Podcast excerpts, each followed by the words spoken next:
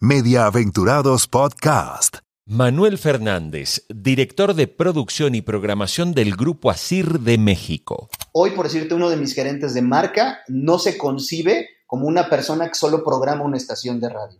Se concibe como una persona que tiene que ser marketing análogo digital audiovisual.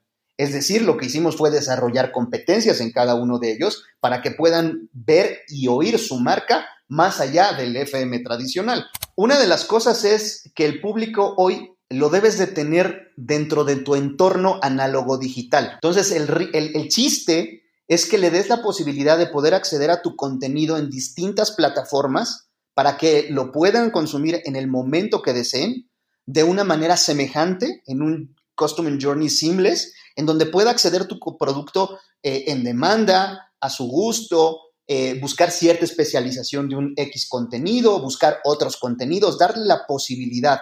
No podemos pensar que hoy es nada más tengo yo una sola señal en un solo canal y que ya por eso va a pasar, porque no, el público ya migró. Eh, lo que es un hecho, y lo puedes tú inclusive revisar en, en una página que se llama ift.org.mx, que es el Instituto Federal de Telecomunicaciones, es que cada día las licitaciones para abrir estaciones de radio quedan más desiertas. No piensen en la radio como si fuera un radio, en el sobre todo si tenemos tiempo, que conocimos aquellos de perilla. Piensen en que producimos contenido y productos, como puede producir Procter Gamble, y que necesitamos que esos productos se puedan estar al alcance de cualquier consumidor meta que tengamos, de una manera en que pueda decidir lo quiero consumir ahora en este instante en esta plataforma. La radio que viene presentado por Jorge Haley. Episodio 23. Deja de pensar en radio, conviértete en una marca.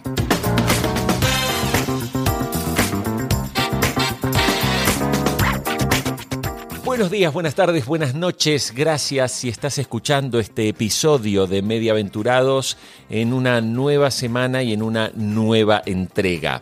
Mi nombre es Jorge Haley. Quiero invitarte a escuchar los próximos minutos. Son 30 minutos eh, cada episodio, así que no cuesta tanto. Eh, donde hablamos de radio, hablamos de audio. Hoy tengo un invitado especial. Se llama Manuel Fernández y ya te va a contar enseguida quién es.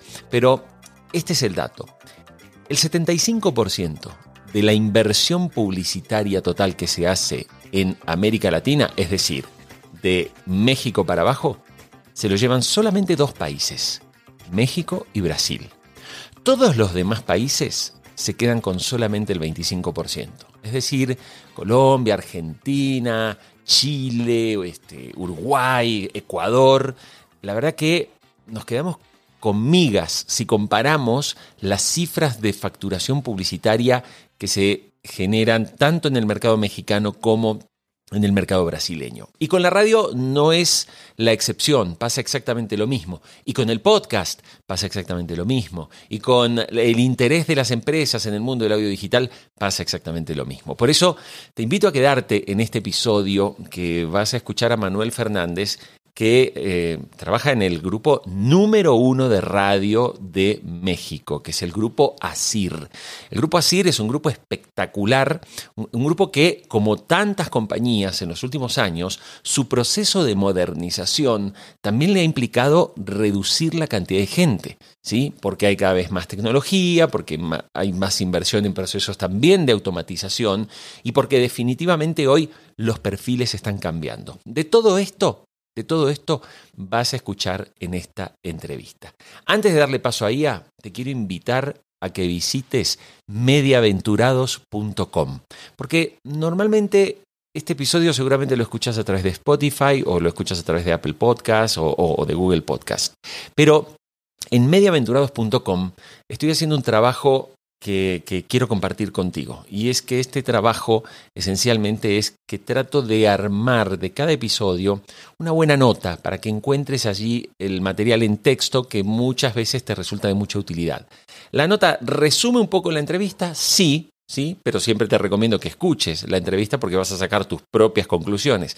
Pero estoy tratando de que cada vez poder armarlo mejor, producirlo mejor, así que te invito a que entres a mediaventurados.com y puedes escuchar tanto el episodio, pero también puedes leer la nota. Lo que estoy haciendo también son desgrabaciones para que tomes los eh, segmentos que te parezcan más interesantes. Así que bueno, Ia, presentamos al invitado. Es un honor tener invitado a Manuel Fernández, el director de producción y programación del Grupo Asir de México. Estratega del grupo líder de radio en México, ha sido uno de los artífices del acuerdo que Asir firmó con el gigante iHeart Estados Unidos, con el que digitalizaron todas las señales de radio. Proviene de una familia de músicos, pero su pasión la descubrió cuando decidió sumarse a la radio de la universidad donde estudiaba su carrera. Allí reorientó sus planes de vida para dedicarse a la radio. Locutor reconocido, hace casi 20 años decidió aceptar el reto de ser gerente y dejar el micrófono, Manuel Fernández, gracias por estar en Mediaventurados.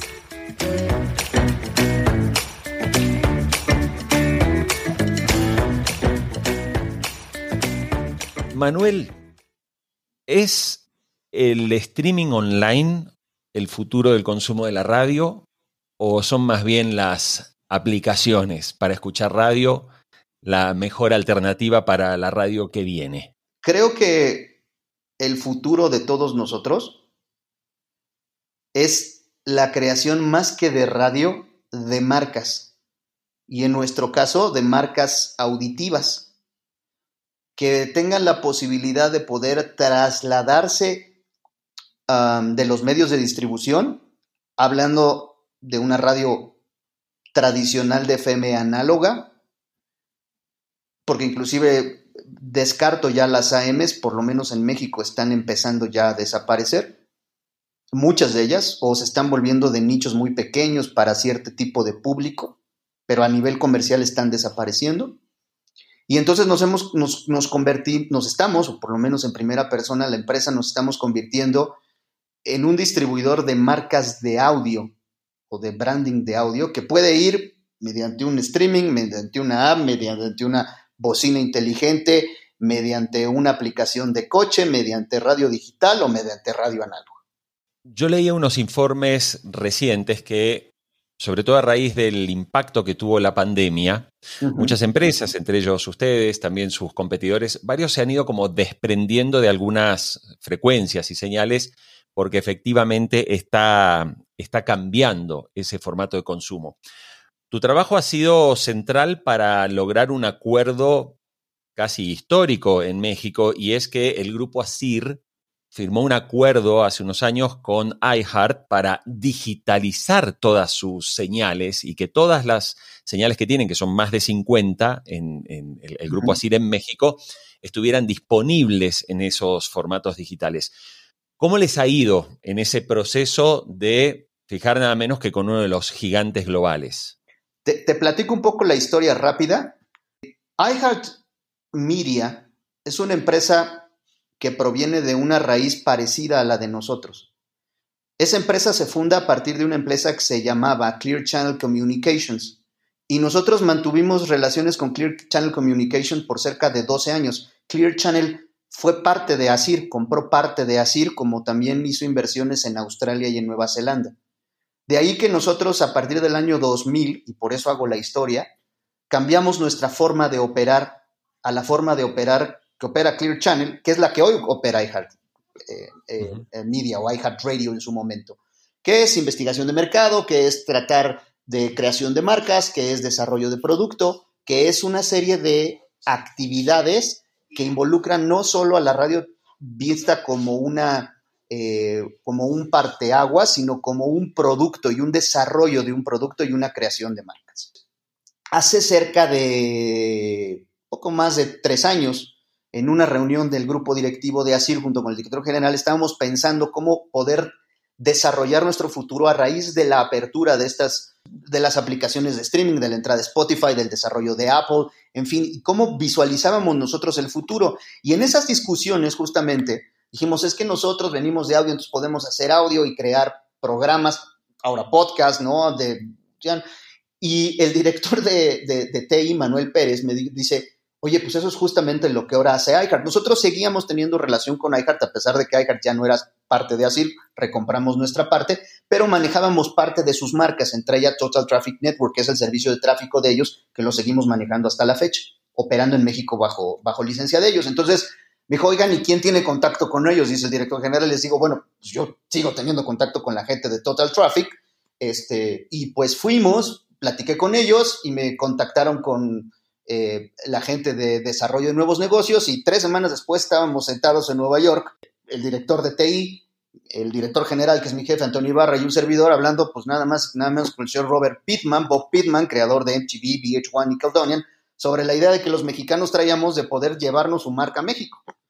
La verdad les sorprendió, dijeron, caray, no lo habíamos pensado, pero nos llama la atención, denos chance, y bueno, hicimos un proceso de, desarrollo, de, contrato, de negociaciones, y pues como bien dices, hace dos años no solo fue poner nuestras estaciones en iHeart, sino operar la marca en México. Somos los licenciatarios oficiales para México de iHeart y por eso el manejar iHeart Radio México, como se maneja hoy iHeart Radio Canadá, que es la otra expansión, iHeart Radio Nueva Zelanda y iHeart Radio Australia, y evidentemente iHeart tiene planes de expansión al resto de, del mundo, ¿no? Porque pues, e, eso era lo que nosotros necesitábamos buscar, una plataforma que pudiera distribuir nuestros productos de audio de una manera sólida y consistente y que se pudiera mover de acuerdo a la velocidad que se está moviendo el mundo. Cada mm. seis meses, cada año hay sistemas operativos nuevos, hay devices nuevos, hay una serie de cosas en donde tiene que haber un equipo de desarrollo tecnológico trabajando en eso, independientemente de que los equipos de producción de desarrollo de producto y de marketing trabajen en los suyo. Manuel, eh, tú, llevas 25 años trabajando en el grupo ASIR y en estos dos últimos años, con esa alianza que, firmaron con iHeart, ¿cómo definirías, o sea, qué, cambios percibieron ustedes, sobre todo en lo que hace a los consumos, es decir, ese crecimiento del consumo de audio digital y todo? ¿Qué, me puedes contar sobre, sobre esa experiencia? Una de las cosas es que el público hoy lo debes de tener dentro de tu entorno análogo digital, ¿no? O transmedia, si lo quieres ver así. Entonces, el, chiste es que le des la posibilidad de poder acceder a tu contenido en distintas plataformas para que lo puedan consumir en el momento que deseen, de una manera semejante, en un Customer Journey seamless, en donde pueda acceder tu producto eh, en demanda, a su gusto, eh, buscar cierta especialización de un X contenido, buscar otros contenidos, darle la posibilidad. No podemos pensar que hoy es nada más tengo yo una sola señal en un solo canal y que ya por eso va a pasar, porque no, el público ya migró. El público ya está acostumbrado a traer sus devices en la bolsa, sus relojes, el coche, las eh, bocinas inteligentes. Entonces, uno tiene que estar ahí, distribuir su contenido. En la medida que uno tenga esas posibilidades, pues evidentemente eh, va a crecer y va a desarrollarse. Nosotros eh, hoy, pues, con números que son públicos, porque ahí están los números, te comento, existe una empresa a nivel mundial que se llama Triton, es la encargada de medir las sesiones iniciadas y los usuarios que tienen grupos de radio en el mundo, miden toda Norteamérica, Sudamérica, Centro y Sudamérica, miden el Norte de Europa, África, pues gracias a Dios la empresa hoy después de esos tres años es el lugar noveno a nivel mundial y el segundo en Latinoamérica. Entonces ese es, pues ese es un gran logro, eh, pensando que además, este, pues eh, en cuanto a desarrollo tecnológico, pues como países latinoamericanos vamos detrás de los europeos y los norteamericanos, pero bueno, el hecho de poder generar contenido que te coloque en el lugar nueve por encima de monstruos, pues es, mm. una, es una muy buena noticia para nosotros como grupo hoy de audio. Por eso nosotros hace también un par de años dejamos de ser el líder nacional de radio y convertimos nuestra misión y visión de la compañía en una, en una frase que resume conectando a millones. Hoy conectamos a millones de personas. Tú haces ahí alusión, ¿no? Hace dos años dejaron de ser una compañía, digamos, de radio tradicional para conectar a la gente. Evidentemente, para ellos, ese acuerdo con iHeart, que iHeart tiene un fuerte core tecnológico, muy fuerte, o sea, de hecho iHeart está adquiriendo compañías tecnológicas en este momento en el mundo. En la experiencia que ustedes han hecho, además de iHeart, ¿no? Eh, Manuel, ¿qué otros partners tecnológicos son relevantes para, para el grupo ASIR? Mira, nosotros, bueno, independientemente es, es eh, iHeart y todo lo que conllevó iHeart, ¿no? Porque eh, tú, tenemos hoy relación con una empresa que probablemente conozcas, se llama Brace, que es la que se encarga de llevar nuestra parte de marketing a nivel eh, digital, pero de igual manera tuvimos y formamos alianzas con empresas como con Google, la parte de Waze para nuestro tráfico. Es decir, nosotros entendimos que para entrar a un mundo digital teníamos que podernos aliar con empresas que estén llevando esto a nivel mundial, que estén dirigiendo a nivel mundial los procesos tecnológicos, porque tampoco vamos a tener nosotros como una empresa, y no era nuestro objetivo, desarrollar tecnología, ¿no? Porque para eso existen esas empresas. Entonces era más fácil aliarse que decir, oye, pues, pues yo, otro camino que en algún momento lo evaluamos, decir, bueno, voy a hacer mi app. Pues sí, pero hoy, hoy la app es como cuando uno entra o entraba a una biblioteca, ¿no? Ahí está la biblioteca, ¿qué quieres leer? ¿No? Pues hoy las apps son así, ¿no? Hay cualquier cantidad de apps. Y la ventaja que nosotros vimos de buscar este tipo de asociaciones con gente como y empresas como iHeart es que podíamos poder crecer al nivel que está creciendo y a la velocidad, sobre todo que está creciendo la tecnología. Como tú bien dices, iHeart ha hecho una inversión impresionante en desarrollo tecnológico, inclusive abrieron el, el, el, clúster de Nashville eh, en Tennessee hace, me acuerdo si seis meses, es solamente de la parte digital y la parte de contenido auditivo se quedó en, el, headquarter en Nueva York, más todas las oficinas que tienen a lo largo y ancho de Estados Unidos. Mm. Vos decías recién una cosa, que ustedes no desarrollan tecnología, ustedes finalmente buscan a los mejores partners para poder eh, desarrollarse, ¿no? Entonces, esto me lleva a preguntarte, entonces el foco de ASIR verdaderamente es la producción de contenidos sonoros y pensar en producción de contenidos sonoros, ¿cierto? Es correcto. De hecho, eh, bien lo dices, nosotros podíamos haber tomado varios caminos. Lo que hemos hecho durante más de 50 años es ser innovadores y desarrollar audio. Eso es lo que sabemos. Y ahí es justamente donde nosotros y iHeart pues vamos de la mano porque ellos lo vieron igual. iHeart hoy viene de una raíz que era igual o que es la misma de nosotros, una empresa familiar de radio que creció y que se desarrolló y que ya abrió un brazo tecnológico. Nosotros decidimos sumarnos a esto y desarrollar nuestro contenido eh, básicamente sonoro, prioritariamente sonoro, ¿no? Que obviamente tiene presencia visual, porque pues, hoy las marcas tienen que estar en redes sociales, en la creación de eventos eh, masivos de, características musicales, hoy pueden ser análogos y o digitales, ¿no? Eh, hemos tenido eventos que han congregado a 150 mil personas en el Zócalo de la Ciudad de México, como hemos tenido el último, el, el, um, iHeart eh, Jingle Balls en, en diciembre del año pasado, en donde tuvimos una eh, audiencia de medio millón de personas, ¿no? Entonces, nosotros producimos contenido auditivo que tenga que llevar alguna cuestión visual, sí, lo entendemos, no es nuestra prioridad, pero ya tenemos un pequeño departamento de video dentro de la empresa.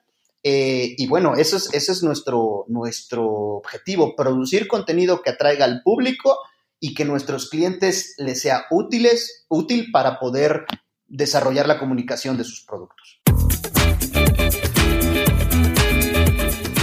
Escucha y suscríbete a este programa en Spotify, Apple Podcast, Google Podcast y encuentra todos los episodios en mediaaventurados.com, la radio que viene.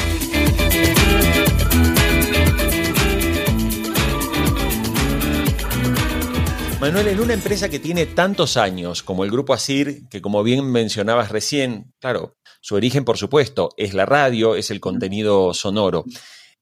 En estos últimos años, si, me tuvieras que definir cómo ha ido evolucionando el cambio de perfiles de personas que trabajan en la compañía, ¿no? O sea, hace años seguramente el 100% hacía radio. Hoy, si tuvieras que definir cuánta gente está en el ámbito digital, cuánta gente está en el ámbito analógico. Yo te podría decir algo que hemos visto, porque también una de las cosas que nosotros vivimos a raíz de la pandemia es que tuvimos que achicarnos más que estar en el ámbito digital o analógico, lo que hemos hecho es especializarnos en ambos ámbitos y poder tener equipos que puedan tener, que puedan tener y llevar cosas a lo análogo y a lo digital. Hoy, por decirte, uno de mis gerentes de marca no se concibe como una persona que solo programa una estación de radio. Se concibe como una persona que tiene que ser marketing análogo digital audiovisual.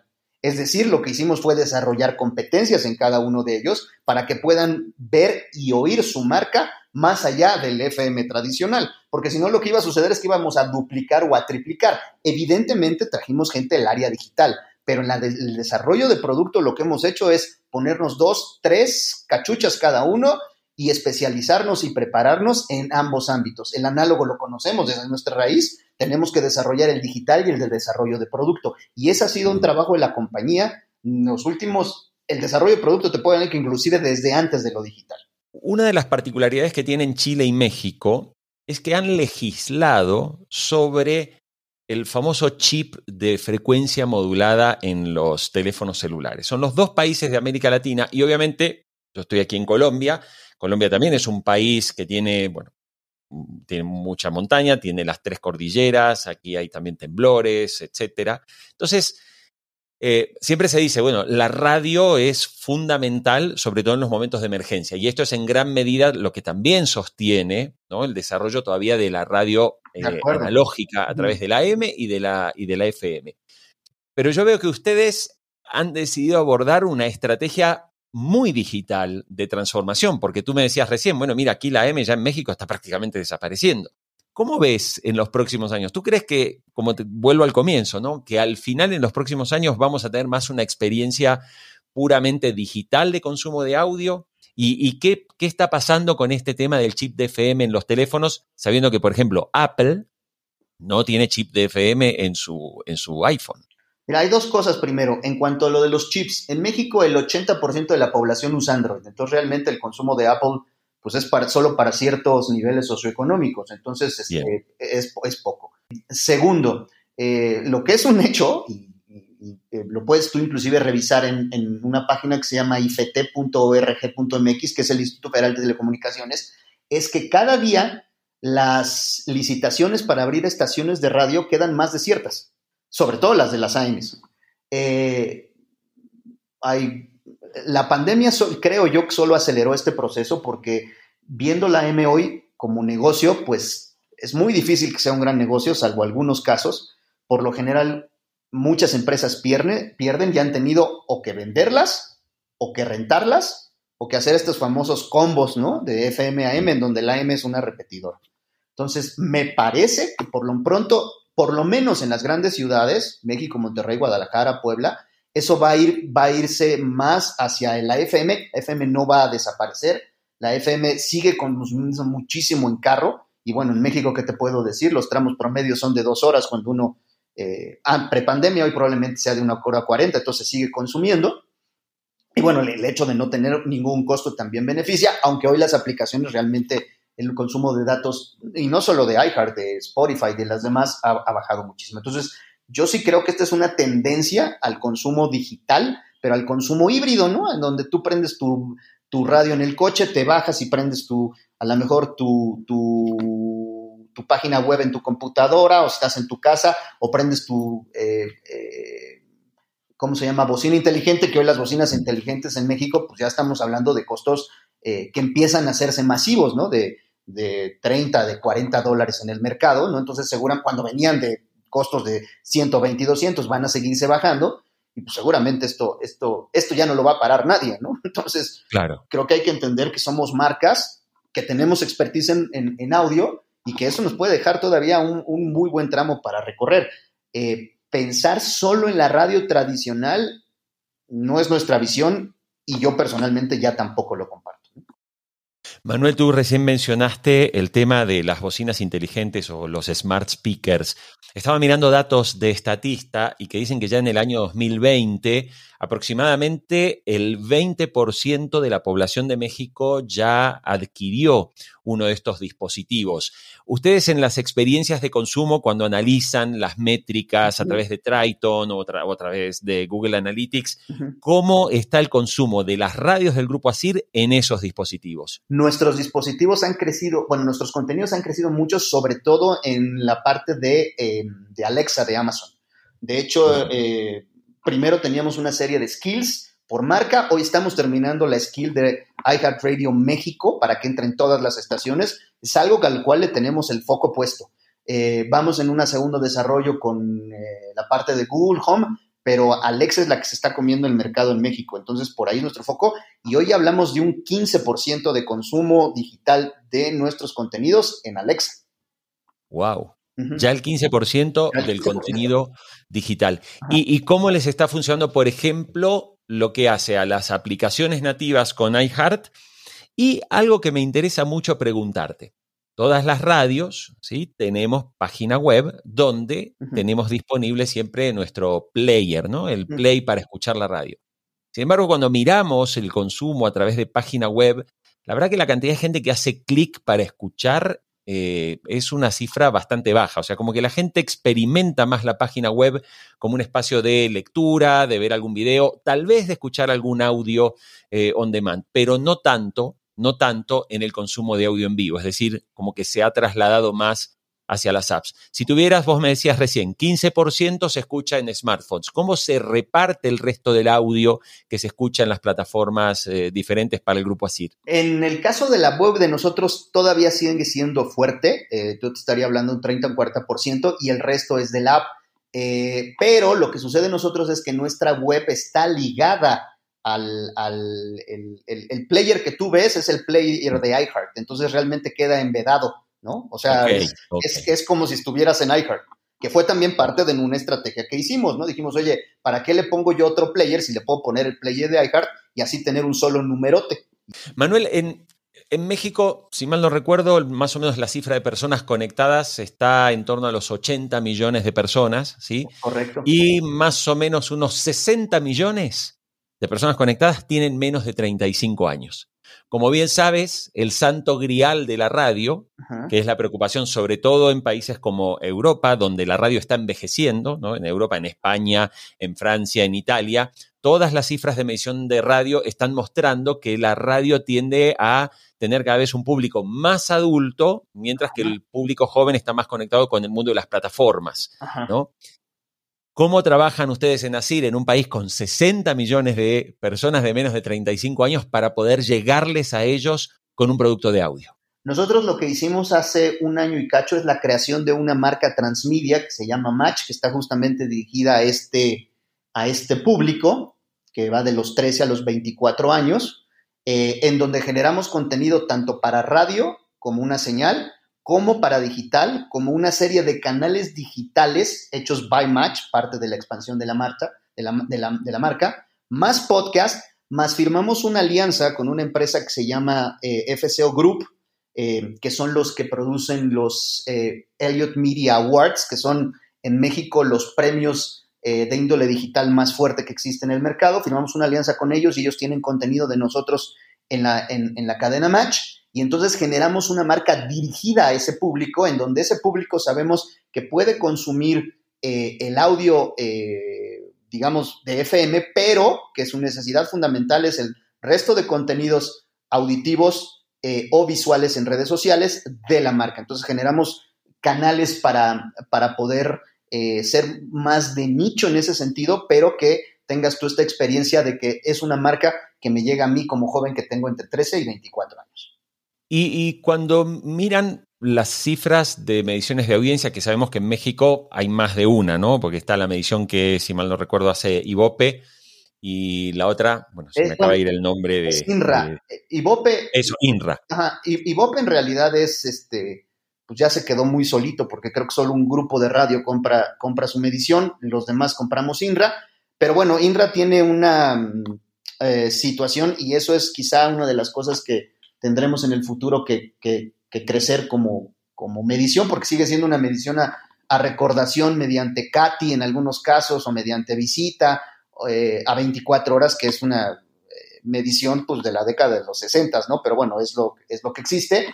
Y en algunas cosas nos funciona, evidentemente, porque hay medios y clientes que lo siguen utilizando, y en otras, pues tenemos la ventaja de poderlo compaginar con todas las mediciones digitales. Creo que nosotros no somos grupos que decimos si somos el primero, el último, el noveno. Mira, ahí están los números. Yo aparezco mm. aquí y aparezco acá.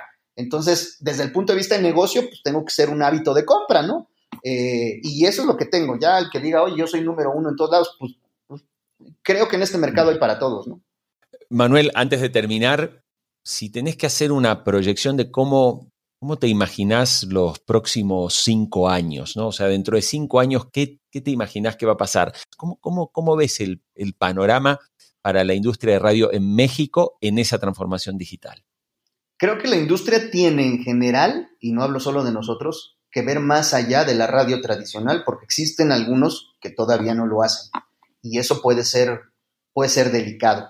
Creo que tenemos que pensarnos como marcas y poder llegar a todos estos canales de distribución. Creo que la gente va a pedir más productos específicos de nicho de consumo personal y tenemos que tener la capacidad para poder producir en the long tail, ¿no? En, estos pequeñitas y audiencias chiquititas que por sí solas no dan nada, pero que si yo las junto me hacen una audiencia muy grande. Entonces tenemos que tener como, como productores esas capacidades y desarrollar eso.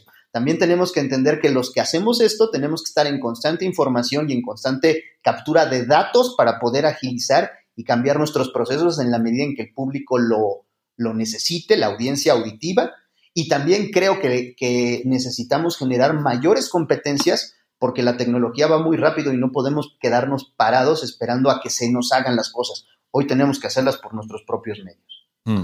Manuel, se dice habitualmente que, por ejemplo, una plataforma como Spotify no es un competidor de la radio y esto se remarca prácticamente en los países. Sin embargo, en tu fuero íntimo, ¿Cómo se compite con una plataforma que ofrece música y que vino a meterse en un área donde había un público muy joven, muy conectado con la radio, que se ha volcado, ¿no? Sobre todo en las clases medias, se ha volcado a las plataformas. Yo creo que sí son competidores ellos y todos los demás que produzcan contenido, que la gente pueda irse y dejar tu consumo de contenido en cualquier plataforma análoga, digital, visual, auditiva. Creo que eso hay que considerarlo. Dos, ¿Qué es lo que tú tienes que no tienen ellos? Eso es lo que hay que ver. Bueno, pues a lo mejor nosotros hoy tenemos como tales el hecho de poder tener personas de carne y hueso que logran meterse a los oídos de las personas y poder tener la sensibilidad para poder transmitir una emoción, una idea o un comentario. Esa es una ventaja. Si a eso tú le amplías toda la gama de productos laterales, pues puedes competir en algunas cosas y en algunas no. Insisto, creo que este mercado es sumamente amplio para que tanto análogos digitales puedan convivir y conversar juntos y poder obtener negocios. Si tratas de pensar que solo son análogos o solo son digitales, pues creo que no vamos a llegar a ningún lado. Eh, Manuel, este episodio siempre termina con una pregunta que le hago a los invitados. Y hoy es particular porque tú eres un gerente de una empresa de radio. Y es que te invitan a un evento de radio, allí hay 500 ejecutivos de radio hispanoamericanos, ¿sí? Das una charla y en el final levanta la mano uno y dice, denos algún consejo para la transformación de la radio. ¿Qué tenemos que hacer? No piensen en la radio como si fuera un radio, en el sobre todo si tenemos tiempo, que conocimos aquellos de perilla. Piensen en que producimos contenido y productos, como puede producir Procter Gamble, y que necesitamos que esos productos se puedan estar al alcance de cualquier consumidor meta que tengamos de una manera en que pueda decidir lo quiero consumir ahora en este instante en esta plataforma. Manuel Fernández, director de producción y programación del grupo ASIR. Gracias por estar en Mediaventurados. A ti, Jorge. Gracias por la entrevista.